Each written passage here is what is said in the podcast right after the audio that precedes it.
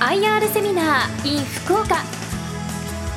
この時間は2月3日に福岡で開催したエルウェイホールディングス IR セミナーの模様をダイジェストでお送りします。この番組は証券コード2986東証グロースおよび福岡証券取引所上場エルウェイホールディングスの IR 活動の一環としてお送りします。LA ホールディングスは新築不動産販売再生不動産販売不動産賃貸の3つのビジネスを中核事業としています。2023年よりマンションデベロッパーの株式会社ファンスタイルを子会社化し沖縄県に進出。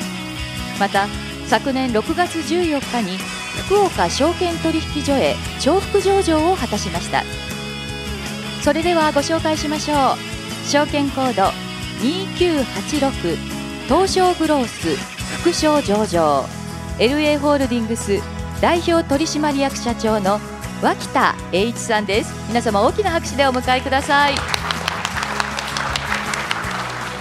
聞き手は兜町カタリスト桜井英明さんでお送りしますよろしくお願いいたしますよろしくお願いします、はい、よろしくお願いします。えー改めまして LA ホールディングス社長の脇田英二と申します。よろしくお願いします。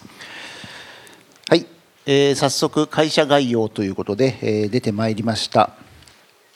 会社 LA ホールディングスということで、アルファベットでちょっと分かりづらいですね。ですが、えーグループ123456社、それから、えー持ち分法適用会社ということで、えー7つの事業会社を束ねるホールディングカンパニーでございます。設立2020年ということで、まだまだ行列期浅そうですが、後の遠隔でちょっとお話しさせていただきます。そして市場につきましては、東証のグロースと、まだまだ成長企業がみんな集まってるぞというところに所属していることと、こちら地元福岡証券取引所の本則市場と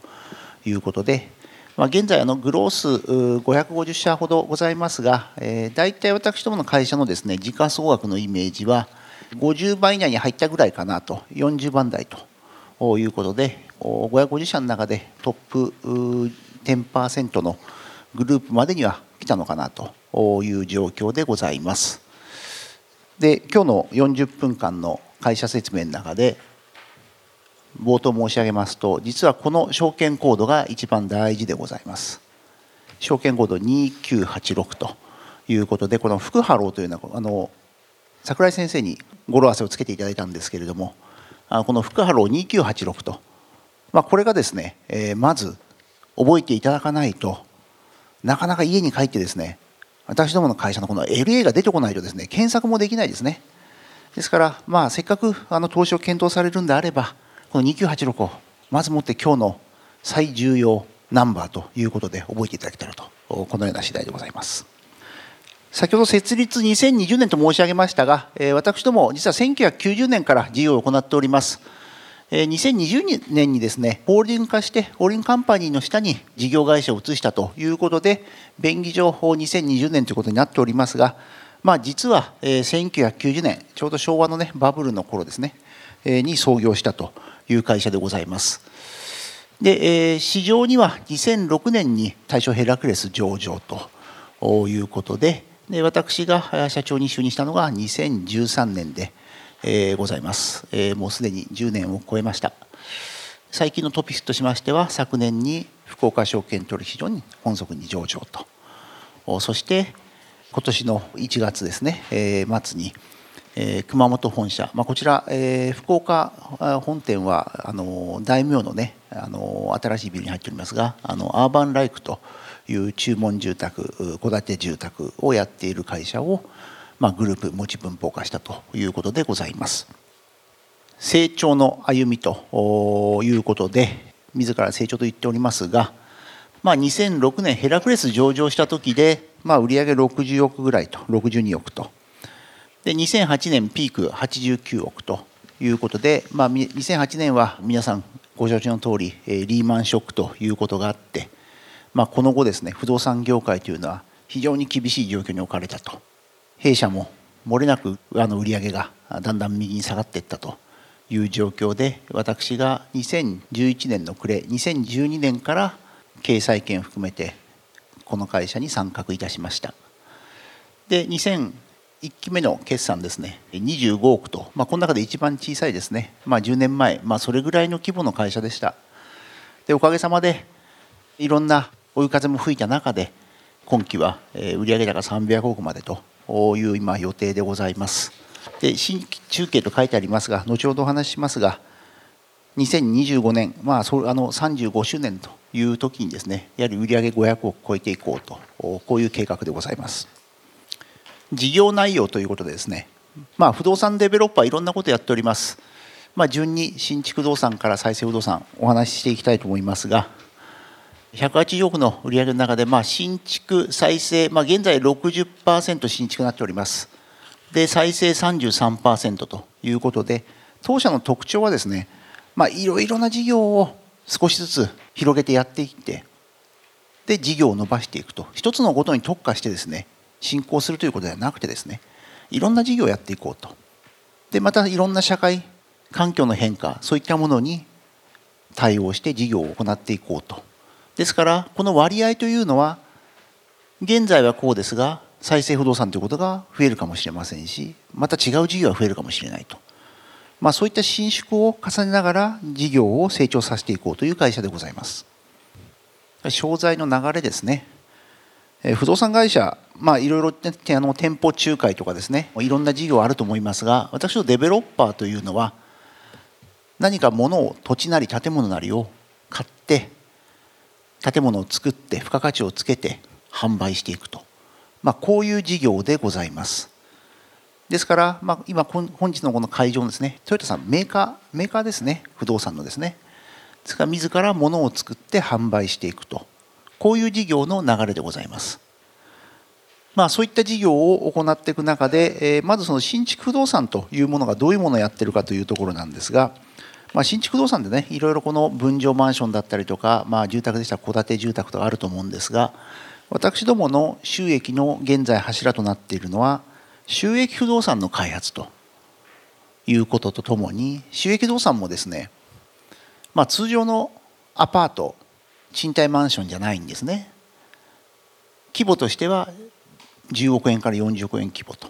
で開発期間2年から3年。短すぎず長すぎず。で開発エリア、まあ、未来の一等地と書いてありますが分かりやすく言いますと、まあ、例えばこの天神であれば天神の渡辺通り沿いこういったところの事業ではないんですね。一本入ったところを私どもの事業マーケットしております。社長これ未来の一等地っていうのを見つけるのはやっぱり選別眼というか識別眼というかそういうところ必要ということですね。あの自ら選別眼あるとは申し上げづらいんですが、まあ、あの一つはですねあのやはり私どもの会社不動産デベロッパーなんですけど非常にものづくりが好きな人間が集まっております。ですからまあ通常のあの非常にそのコモディティ化した商品とか確率的な商品を作るんではなくそれぞれの立地ですねちょ,、まあ、ちょっと見ていただいて分かる通りですね、まあ、全てみんなデザイン違うんですね。でまあ、こういったことをあの行うことによって、まあ、その付加価値用地の付加価値をつけていくというのが私どもの戦略ですので、まあ、あのそういった意味では、まああのまあ、ものづくりが好きな会社が結果的に土地の価値を上げられたのかなとこんなふうに考えております。ということはプラス想像力っていうことですね。あありがとうございます。まあ、これからも頑張って想像していきたいと思います。はい。はい、それから再生不動産ということで大きなカテゴリー先ほど新築不動産とともにございました。私ども1990年創業した当時ですね。これが創業でございます。当時やはり昭和のバブル真っ只中、えー、もう最後の終焉に近づいてましたが新築の分譲マンションどんどん供給されておりました。大手マンションデベロッパーで。でどんどんどんどん作るということは新たに買うっていうかね買い替えの人も出てくるんですね。でその買い替えの人の売るマンションを一部屋一部屋を買い取ってリノベーションして販売したというのが私どもの創業当時の事業でございます。でこの出ております左ミリオンリノベーションシリーズこれ私どもの事業のポジションです。で左競合他社。これ今東証に再生事業個別リノベーションマンションやってる会社私ども含めて4社ございますが右側は実は他の3社のポジションです。で1社だけ私どもこういうポジションを取っております。広さ立地価格。広さは私どもは100平米以上。でエリア実は都心3区だけなんですね。ですからこの福岡ではやっておりません。で価格も1億円以上と、まあ、現在10年経ってですね9億円台まで来ました。でこれなんでこういう教費になってるかというとですね、まあ、実はこの10年間ですね私ども年間の個別リノベーションマンションの供給個数ほとんど変わってないんですほとんど変わってないでこの価格が10年間どんどん上がってきているということは個数を変えないで売り上げを伸ばしているというふうに解釈いただいてでそれはどういう効果をもたらすかというのを想像していただけたらと思います。でこの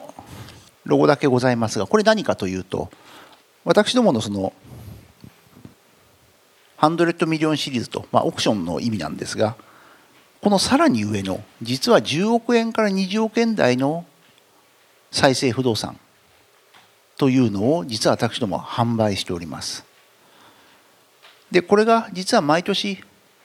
まあ、個数は少ないですがコンスタントな実績が積み重なってきましたので、まあ、これらのことを一部投資家の皆様方にはご説明しておこうと、まあ、これは今までの私どものミリオンシリーズとは違うもう一つ上のカテゴリー、まあ、これも私ども10年間ですね、まあ、その少しずつ一個一個のパワーヘッドを上げていったことによってまあそういう広くて高額な物件の買い取りの依頼というのがやはり仲介会社から優先的にいただけるようになったと、まあ、そういった中でさらにこういった大きなものも出てきたと。いうことで今現在これをシリーズ化しております。ただこの販売するときにですねオープンマーケットで販売しないので実は非常にクローズの中で販売しているので表には出てないんですが、まあ、こういったこともコツコツと積み重ねて事業を行っております。はい。そして、えー、賃貸ポートフォリオ、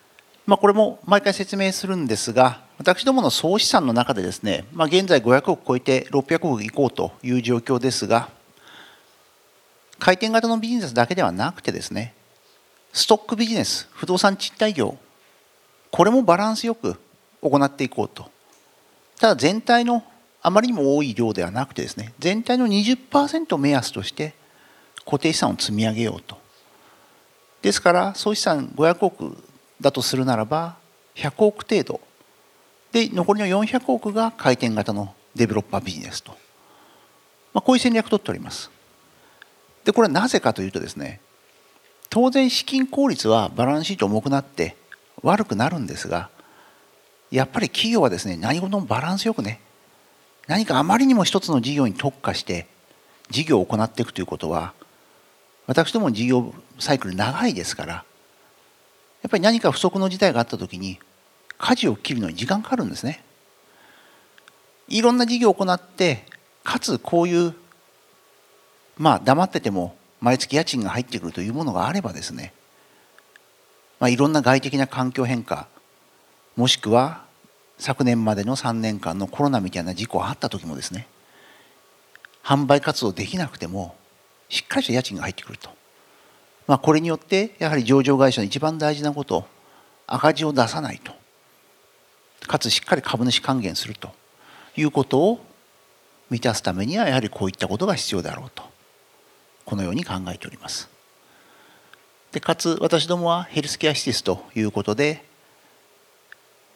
30年間固定家賃で施設を貸すと。いうことで非常にキャッシュフローの安定した資産に重きを置いております。はい。そして私どもの現在これ提携先企業出ました。これ何かというとですね、現在私ども順調に企業成長を伸ばしておりますが、人材、やはりこれから非常に重要でございます。人材につきましてもですね、これやはり中で常に補いながら成長していくということだけではなくですねやはり外部の協力も仰いで事業をさらに伸ばしていこうという戦略でございます3社は資本業務提携ということで資本も入れさせていただいておりますまあ、アーバンライク社は先ほど申し上げました、えー、今年の1月に持ち分僕はした会社でございます。で、光ハイツファンタ、これは、えー、老人ホーム事業ですね、のオペレーターでございます。そして下の業務提携、ファイバーゲート、それから AMG ホールディングス、日本ホスピスホールディングス、まあ、これはすべて上場会社でございます。私どものそれぞれの事業でですね、やはり新たな取り組み等を行うときに、社内だけではなく、やはり外部の知見を生かして事業を行っていこうというのが私どもの戦略でございます。そして具体例で、この光ハイツというのは、まあ、サッシュアンビシャス上場している会社ですが、現在、私どもは札幌で4つの施設を保有しております。まあ、これらをね、やはり資本業務提携も活用しながら、さらにこういったストックビジネス、ストックを増やしていこうとこのように考えております。事業内容ということで、まあ、せっかく今日ね福岡でお話しさせていただいておりますんで九州沖縄エリアの中でも福岡にの事業をちょっとご紹介します。私どもあの2015年から、福岡に支店を作りまして、事業を行ってまいりました。第1号案件というのは皆さんご存知のアイランドシティにある初めてのショッピングセンター施設アトレアモールというものを当時フードウェイさんに出店いただいてオープンしたのが始まりでございます。上が不動産販売事業ということで新築で不動産を作って販売している事業ですね。分譲マンションそれから工業団地それから商業施設オフィスビルということでいろんな事業をそれぞれ行っていくと。一つの事業に特化しないで行っていくというのがここ福岡でも同じ事例でございます。そしてこちらの九州沖縄エリアというところでいきますと一昨年になりますがあの連結化して、まあ、1年経ちました。沖縄のマンションデベロッパーのファンスタイルという会社を子会社化しました。やはり今一番喫緊の課題は中小企業の事業承継問題ですね。でこのファンスタイルもやはりそういった問題に直面しておりました、まあ、これ私どもの会社のグループに入ることによって、まあ、スムーズな事業の承継それから事業の持続性が担保できるということとともに、まあ、私どもが持っているノウハウ等を活用して今まで以上の事業を行っていこうと、まあ、そして地域でナンバーワンの不動産デベロッパーになろうというのが目論見でございます。まあ、これらのね、え成功事例をまた違うエリアの地方都市にも広げることによって私どもの業績外部の企業をつなげることによる成長こういったものも図っていきたいと、まあ、概要ですね。2002年創業の創業まあ20年超えております。はい、まあ、現在もね沖縄でトップ3に入るマンションデベロッパーですが、まあ、これ2025年、えー、12月期を目標に、えー、ダントツナンバーワンになっていこうとこういう目論見です、まあ、そしてやってる事業ですね。これ分譲マンション事業です。基本はですねこれ沖縄の方の実需のマンションなんですね。あの投資じゃないんです。実需のファミリーマンションです。でしかしながらやはりこのコロナ禍がありましていろんな働き方また二極点で仕事をするとかということで、まあ、県外の方が沖縄のマンションを買い求めると。こういったことも非常に顕著に出ております、まあ、それらのニーズも踏まえながら今後積極的にこの沖縄では住宅供給をしていきたいなと。こんな次第でございます。そしてまあこれ、えアーバンライクさんこれが一番ねホットな話題なんですが、まあ、私どもまえ、不動産デベロッパーですが、まあ、あの戸建て住宅や注文時代この分野は行っておりません。で実はこの会社が私どもグループに入ってくれたことによってどういったことが起こるかというのはですねやはり今ですね九州の中で一番暑いのはやはり熊本なんですね。半導体工場の設備投資。また周辺の住宅供給の不足。まあ、こういったことがこれからずっと永続的に続いていきます。まあ、ここに私どものいろんな開発力を付加することででそれからアーバンライクの店舗も10店舗以上あります。これらの店舗を活用した情報を吸い上げて今まで行っていない事業を行っていこうと。これ私どもの今現在ある福岡支店で新たにやろうとしてもですね人的にも情報のパイプラインとしてもやはり非常にまだ薄いんですねで今回の資本業務提携によってこれらの事業が今後の私どもの将来の成長を担保するためには非常に重要であろうとこのように考えております。まあ、概要ですけどねこんな感じで、まあ、2008年創業ということで市場で東京プロマーケットというところに上場しておりますのでこれ一応株式は売買できる会社でございます。まあ、従業員も100名ということでこういろんな今事業ねこうありますが私どものやってる事業と重複しないと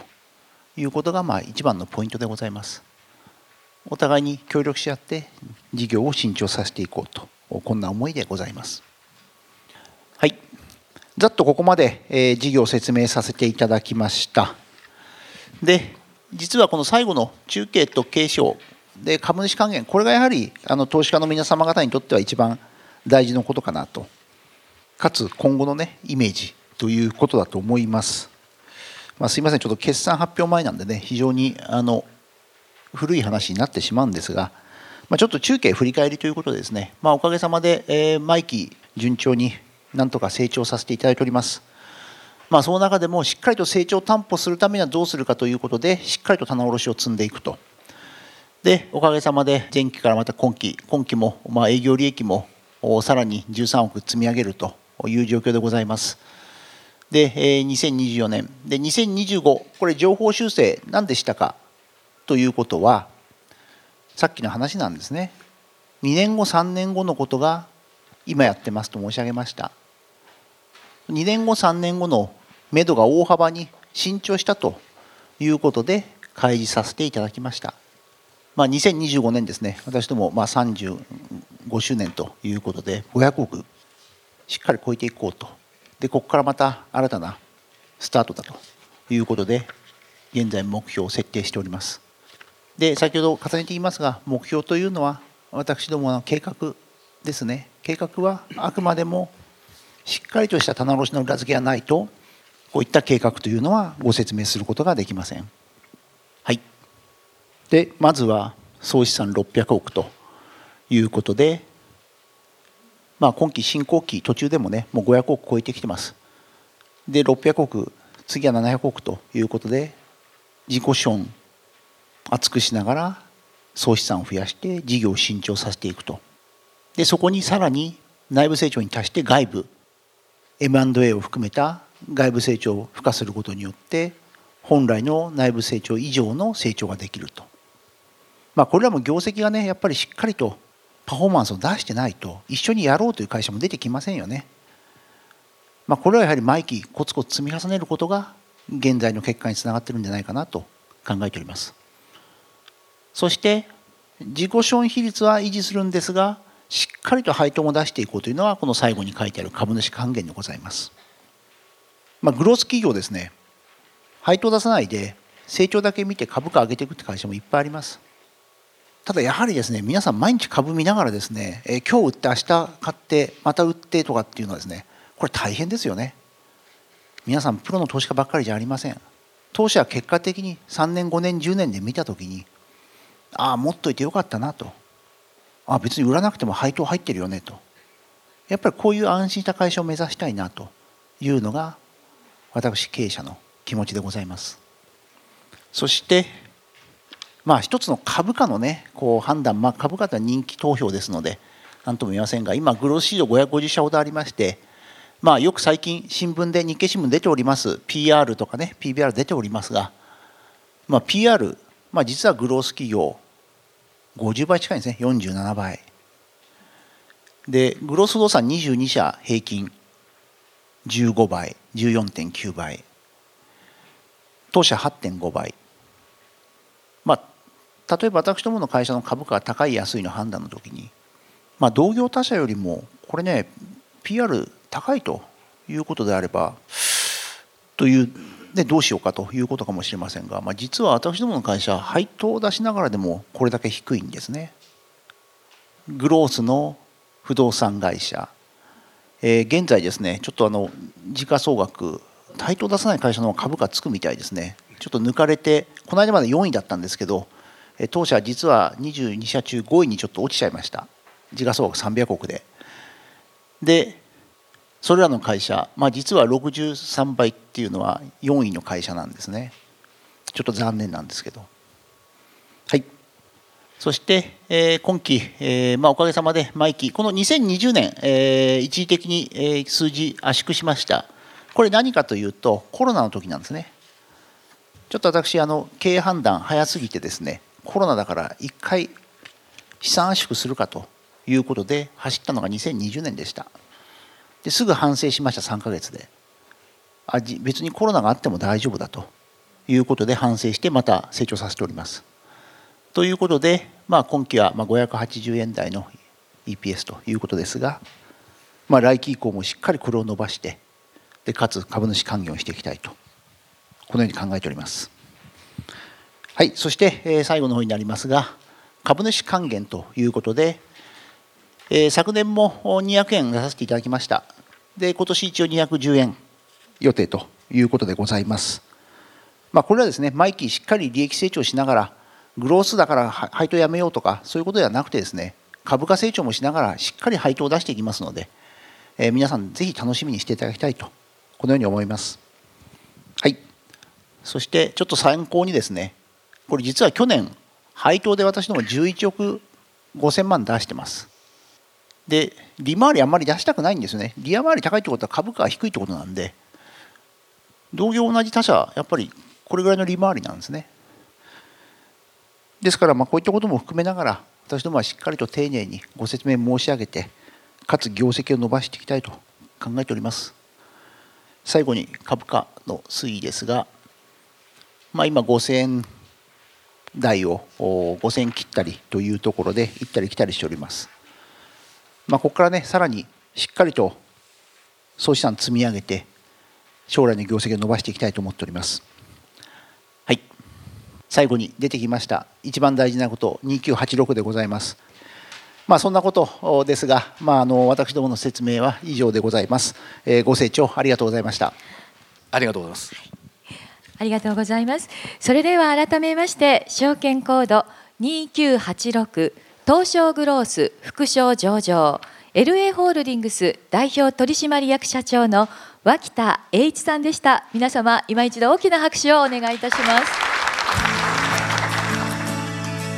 LA ホールディングス IR セミナー。